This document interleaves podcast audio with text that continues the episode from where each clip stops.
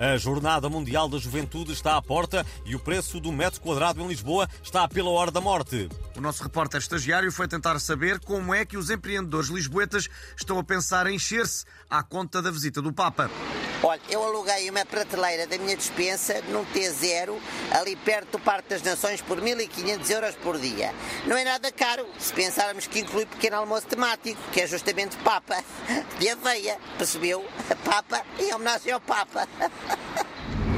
Eu, eu, eu vou vender eh, garrafas de água benta autografadas pelo Papa a 150 euros cada uma. E quando é que o Papa vai autografar as garrafas? Ah, já está. Olhe para esta categoria deste autógrafo. Jocas do Papa Chico. É ou não é de uma pessoa se arrepiar toda?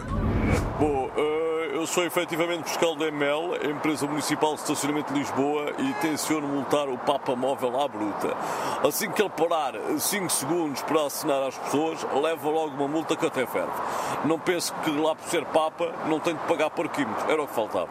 Aconselhamos então o Papa a andar com moedas para o praquímetro.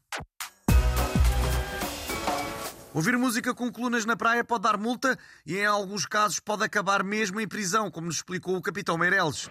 Bom, depende da gravidade da infração. Uh, se uma pessoa estiver a ouvir jazz ou bossa nova, sujeita-se a coima.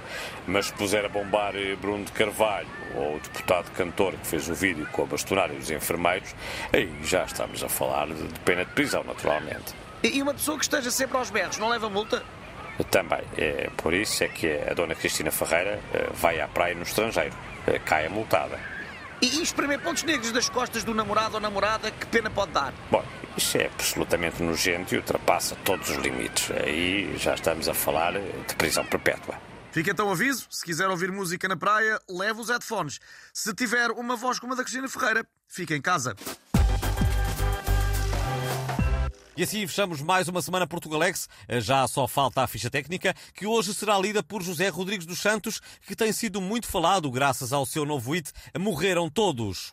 António Machado, Manuel Marques, Patrícia Castanheira e Tomás Anori são eles todos que fazem o Portugalex e para a semana estão de volta. E agora vou buscar o olho, que funciona muito bem em rádio.